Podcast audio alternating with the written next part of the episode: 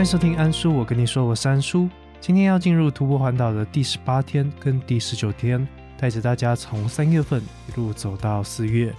这一节的路程将会从屏东的东港先走到访寮，再走到车城。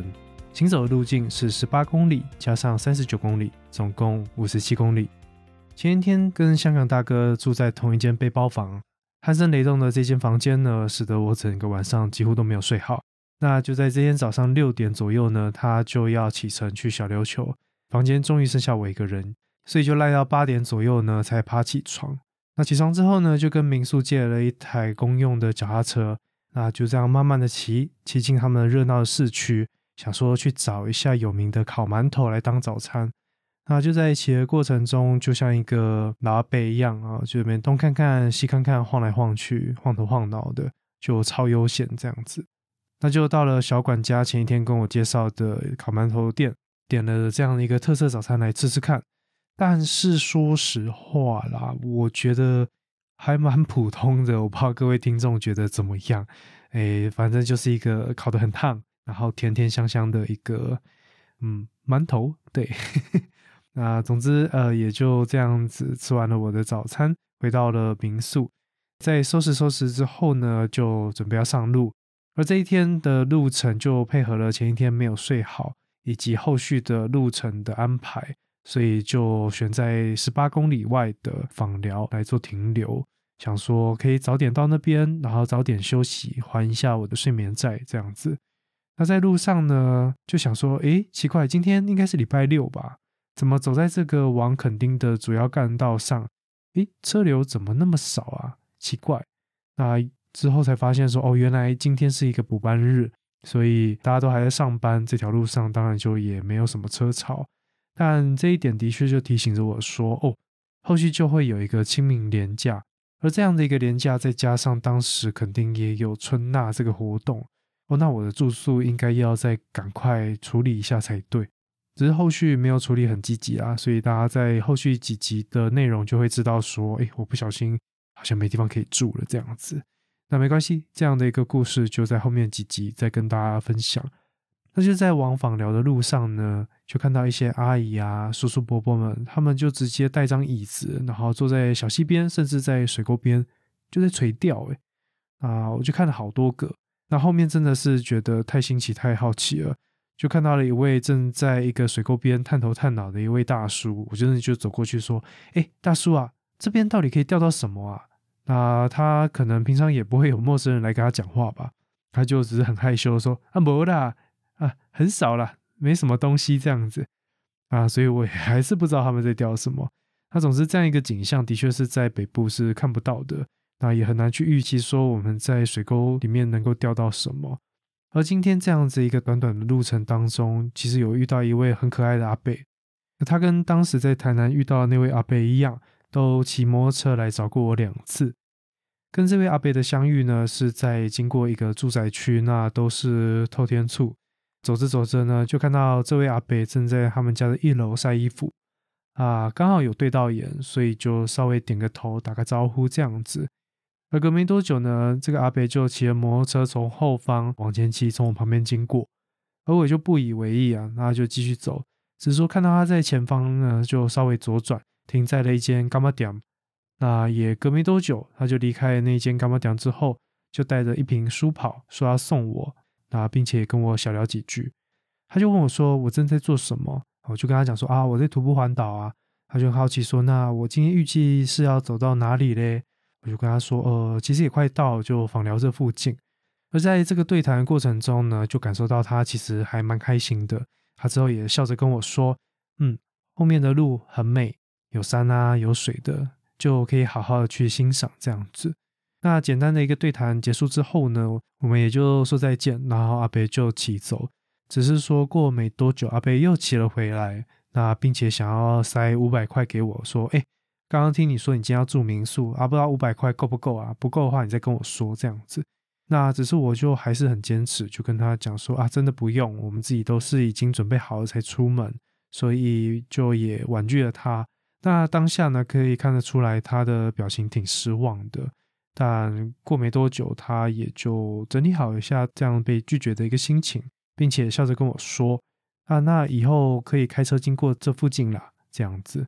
我其实不知道这阿伯是不是平常就一个人住在这边，那也不知道他逢年过节会不会有亲友回来跟他一起团聚。就只是在这短短几分钟的相处，我就就真的没有取得太多的消息。那只是有感受到阿北的好意，似乎是将心中的一些情感转移到我身上。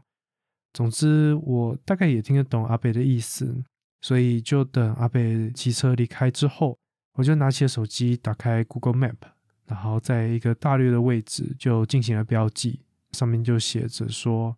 好心的阿北，那这样的一个标记到现在都还在我的 Google Map 上面，就真的希望哪一天当我有车并且有开经过的时候，可以在那附近绕绕。那当然也不知道会不会遇到他，并且过了三年，对于他的面孔其实也不是非常的鲜明。但不管怎样，他当天对我的帮助以及嘘寒问暖都一直记在我心中，也因此让我在这个时候。在这边跟大家分享我跟他之间的这样一个缘分。那接着呢，就拖着非常疲惫的身体，因为前一天真的真的睡得很少，就终于走到了民宿。我印象中当时应该才三点快四点，所以在民宿稍微休息一下之后，那也一样跟民宿老板借了他们的公用脚踏车，就想说到访寮火车站前面比较热闹的地方来找晚餐吃。只是在出发之前呢，有从民宿看看远方，就发现呜，那边的雨云好像快飘过来了。那画面我觉得蛮震撼的，虽然也不是第一次看到，但就看得到那个云从这样右边慢慢的飘过来，然后所飘的地方天空就变灰色的，所以天空就因为那朵云而被切成了一半，一半正在下雨，一半可能刚起风吗？但不管怎样，还是要吃晚餐，所以就也没多想，就赶快冲出去。那果然就遇到了一阵大雨，但没有关系，反正真的就不赶时间。因为如果吃完饭回去，那也就是等着写日记，然后准备睡觉这样子。所以我就躲到了一间便利商店，买了一杯饮料，就坐在他们的内容区，看着外面的车以及外面的人，撑着伞在路上这样晃呀晃，走啊走的。就假装自己是法国人嘛，对不对？很多法国人都会在路边看大家走来走去，还是意大利，我有点忘了。那最后呢，终于等到雨变小，也就赶紧骑上了脚踏车，回到民宿洗洗睡。那接下来就到了徒步环岛的第十九天，四月一号，礼拜日。今天的路途蛮遥远的，有三十九公里，所以就在天还没亮的时候就出发，就希望不要太晚才走到当天预计要住宿的地方。但因为天还没亮。那再加上前一天晚上呢，也都下着雨，地板湿哒哒的，所以走路真的没看路，走没几步就打丢塞，就踩到狗屎。我想说，天哪，这愚人节给我开玩笑吗？还是怎样的？所以就一大早天还没亮，就在路边处理一下自己的鞋子。那也刚好呢，前一天有下着雨嘛，地上就有一些小水洼。所以不知情的人可能会想说，是哪个小淘气呢？一整趟走路不好好走，就看到水洼就跳进去踩踩踩踩踩踩这样子。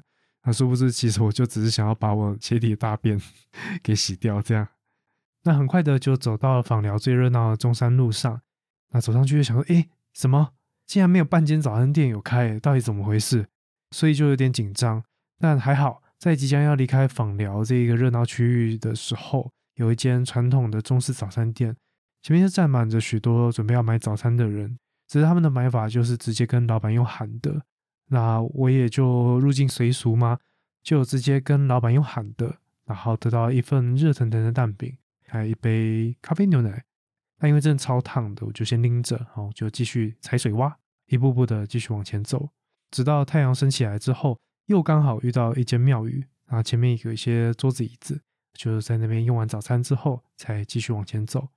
那也随着天空越来越亮，虽然从东方看到的并不是像蛋黄一样的日出，但心里知道再过几天的路程，我就可以来到东部。啊，那个时候我每天早上就可以看到美丽的日出，心里呢也就有一些小感动，因为我本身就是易感动体质嘛。然后就随着时间这样慢慢的过去，出游的单车队就陆陆续续的出现了，即便前一天是补班日。那在那起起伏伏的台一线上，明明就很辛苦，但是这些单车骑士经过我的时候，有许多人都愿意大喊着加油，或者把他们的右手比出拇指来帮我加油打气。那也随着徒步环岛的出发到现在，我的心态也越来越开放吧，可以这样讲。所以当天也就开始不甘示弱的，很大声的大喊加油，来帮他们打气，这样子。那这样的一个大喊呢，真的是我在市区是真的不敢做的一件事情。那接下来就走到有海的地方，那看得到海，不知道为什么心情就是更放松了一点。然后就这样一路走，就遇到一间叫做红魔方的咖啡餐车。当时老板娘看到我呢，就立刻把我拦下来，然后劈头就问说：“啊，你环岛心得是什么啊？” 我想说，你要不要让我喘一下？而且你这问题也来的太直接了吧？但我当下想了一下，其实并没有一个明确的答案。可是老板娘在过没多久就直接帮我回答她自己的答案。她说应该是自信、勇气跟意志力。那我当下应该是蛮累的啊，话也不多。然后再加上在整个对谈的过程中，他也好像没有要让我休息，把包包放地上的，就噼里啪啦一直讲、一直讲、一直讲。并且又把我带去旁边海上一个名为祈祷石的一个景点，跟我介绍故事由来等等的。反正他话真的就是非常非常多，非常好客。那我就这样子在旁边默默的听，点点头，然后时不时把我的水拿出来喝，这样子。只是最后他的几句话呢，却引发了我许多的思考。他直接就说：“嗯，你一看就是台北人啊，充满了防备心，所以我不会跟你说太多了。”那虽然他这一串话似乎逻辑好像有点，嗯，我也不知道他到底在讲什么。但被说你一脸就台北人，已经不是一两天的事情。那我就很纳闷，我这样子一路从北部慢慢的走下来，我相信，我相信我自己的心态以及我表现出来的已经有非常大的一个改变。那到底是什么样的一个特征在我们身上会被各地的人一看到我们就说哦，你就台北人？比如说当年我在硕士的时候当实验课的助教。那跟班上的学生其实互动的频率也没有很高，只是有几个到最后稍微比较熟的学生呢，劈头就问说：“哎，助教助教，是不是台北人啊？”我就想说：“天哪，我这个镜头到底有多么的严重啊？”那真的也很好奇，那也想要问问听众们，台北人到底有哪一些外显特质会让你们一眼认出来，就是说，嗯，他就是个台北人。然后以及又有哪些特质会让你们想要形容说，嗯，他就是一个死台北人。我自己是不觉得我是个死台北人啊，而且从以前到现在，只要有人讲，我都说没有没有没有没有，我是新北，我在外面。但我真的觉得我整趟环岛完之后变得非常不台北人了。嗯，虽然也是自己讲了，不管怎样，我们就回到路上。那离开了红魔方咖啡呢，继续往前走。但我觉得我是一个对环境还算敏感的人就像柯南他们嘛，不是有时候有坏人啊，就会感受到杀气，可以东张西望，看看那个人在哪里这样子。他当天也是这样，我就在走着走着就觉得，哎，后面是不是有人在跟着我啊？那一步步、一步步这样走着之后，瞬间回头，哦，果然后面有一对单车骑士。那其中女单车骑士呢，就正在尝试用她的手机来记录我徒步环岛正在走路的一个背影。那当下呢，他们也就也不好意思，因为原本像是在偷拍嘛，啊，被我抓到了，所以就骑到了我的前面，把单车停着之后，就下来跟我聊天。那原来他们是一对来自新加坡的情侣。那就来到台湾，尝试以单车的方式来进行环岛。稍微聊一聊天之后呢，他也说他们也注意到我的背板上面有写 “free hugs”，所以呢就各自上前呢给我一个大大的拥抱。那离去前呢，我也跟他们讲说要加油，并且注意安全，把在台湾这样子一个美好的环岛记忆呢平平安安的带回新加坡去。而接着过没多久，又遇到了一位邱大哥，他在开车的时候看到了我的身影。就把车子停在路边，等待我的到来。他一见面呢，就先要求合照，而且这样咔嚓咔嚓一直拍，一直拍，我都有点害羞了。然后也一样是问我说：“哎，为什么你会想要环岛？然后心得怎么样？”我觉得，哎，我不是还没走完吗？为什么大家都一直在问我心得？啊，可以等我走完吗？啊，总之就真的是到了这样的一个国境之南，大家都是一个出游的心情，就非常非常的热情，真的是深刻的感受到了。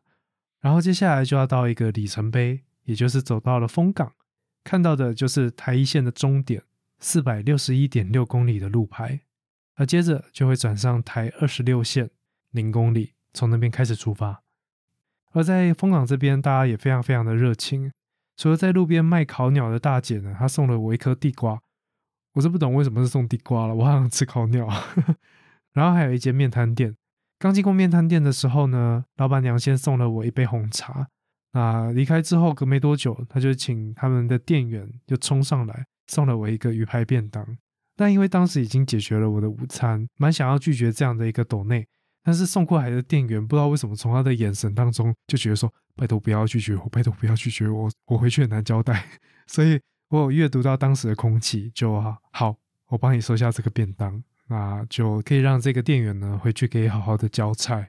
然后再过没多久，又遇到一对非常神奇的老夫妇。我不知道大家有没有被采访过啦。那这一对老夫妇呢，他们一看到我，先生就拿起了手机，然后太太就像是一个记者，疯狂的追问一大堆问题。一开始只是在路边大家站着聊天，但是他先生就一直录影。然后这位太太呢，就像刚刚讲的一样，疯狂问问题。那只是好像已经聊到一个段落，要 say goodbye 之后，我就继续往前走。啊，他们就这样子在旁边继续的侧录，然后这位太太也在旁边，不知道在念什么，我真的忘了，就很像动物星球频道看到一个神奇的生物，然后 再跟所有的观众来做介绍一样那种感觉。我当下真的是，要不是因为跑不动，把我真的想跑走，然后找个洞躲起来，这种真的太热情了，我我会怕。好，那最后还是有摆脱掉这么热情的一对旅客啦，继续往前走。那随着后续的路途呢，一路往南，单车族越来越多，那反而机车骑士越来越少，甚至好几次出现了那种大批的单车队，并且发现他们的穿着都是一致的。那在单车前面也有挂了一个小小的牌子。那也很幸运的在前方没有多远的地方，刚好遇到他们在路边休息。那上前询问呢，才知道说，哦，原来这是东吴大学办的一个环岛活动，诶我都不知道大学原来会办这么热血的活动哦，带着一百多个学生就这样进行单车环岛。他当时跟我对话，就是带着这一队所负责的教官，我就很好奇，说这么大的一批人，他们是要如何去安排他们的住宿？哦，原来他们都是住香客大楼。我终于找到凶手了，因为我之前尝试的想要去订香客大楼都订不到，原来都被你们包走，可恶！那也在跟教官对话的过程呢，有一位女学生在打断了我们的对谈。因为她刚刚在骑车经过我的时候，就注意到我的背板，所以呢，她就问教官说：“教官，我可以给她一个拥抱吗？”教官说：“好。”然后他就抱了我一下，所以当下真的是有点害羞，因为 教官就这样盯着，有一种“你不要乱来哦 ”的那种表情。那教官真的没事，好不好？就只是 free hugs，你要不要也抱一下？那总之，在这一路上的确受到非常非常多动物大学他们的学生给予的支持跟鼓励。而有了这些温暖的加油声，就支持着我走完今天最后、最后、最后一段路。因为后面有许多段上坡，真的走得好累、好累。那其中有一段真的走到不行了，就看到旁边有个公车停，我就走进去坐着休息。而过没多久，就有一位穿着非常专业的一个单车骑士，他就坐在了我旁边，也在休息。只是在这过程中，我们完全没有说半句话。我心里当下就想说：“哦哟。”拽必拽，他就单车环岛，我徒步也很厉害啊，在那边。所以当我休息够之后，我就站了起来，继续往前走。但过没多久，我内心感到了非常非常的惭愧，因为回头想一想，他也在上坡，我相信他真的非常累了。也或许有其他因素，当我们两个都坐在公车亭的时候，他可能害羞，他可能想要让我休息等等，就没有做任何的交谈。而当我往前走没多久之后，他就骑着他的单车从后面追上，并且在那个上坡伸出他的右手，竖起了拇指。而这样的右手举起的时间，足以让我抽起单眼，对焦，按下快门，并最后目送他这样子离开了我的视线。我当下真的好惭愧，好后悔，觉得自己怎么可以这么的小心眼，真的觉得非常的不应该。那也在这徒步环岛的整个过程中。我遇到许许多多的单车骑士，对于他们有了更深更深的敬意。所以每当有人说啊，你们徒步环岛真的超强超厉害的，我都会回他们说没有，我真的觉得单车环岛的人更厉害。因为单车环岛的人本身要承受很多的痛苦，尤其在上坡的时候，但同时他们还是愿意付出更多来去给予徒步环岛的人支持，而不像徒步环岛的人常常自顾不暇。所以，我真的真的非常的敬佩有用单车来完成环岛的每一个人。当然，每一种环岛方式都有自己辛苦的地方，所以真的不要太自以为，没事真的不要小看别人。那最后终于在傍晚的时候完成了这三十九公里，走到了车城的民宿。只是在这一天，无论是经过风港或是车城，其实都可以看到往台东的路牌。也就是说，当时如果我往左转，我就是走大家俗称的小圈，直接就切到台东去。但当时我内心非常的坚定，在心里就大声的说：“Not today！” 因为我即将要继续往南走，走到垦丁。除了完成走大圈这样的一个成就以外，垦丁当然就少不了阳光、沙滩，还有比基尼喽。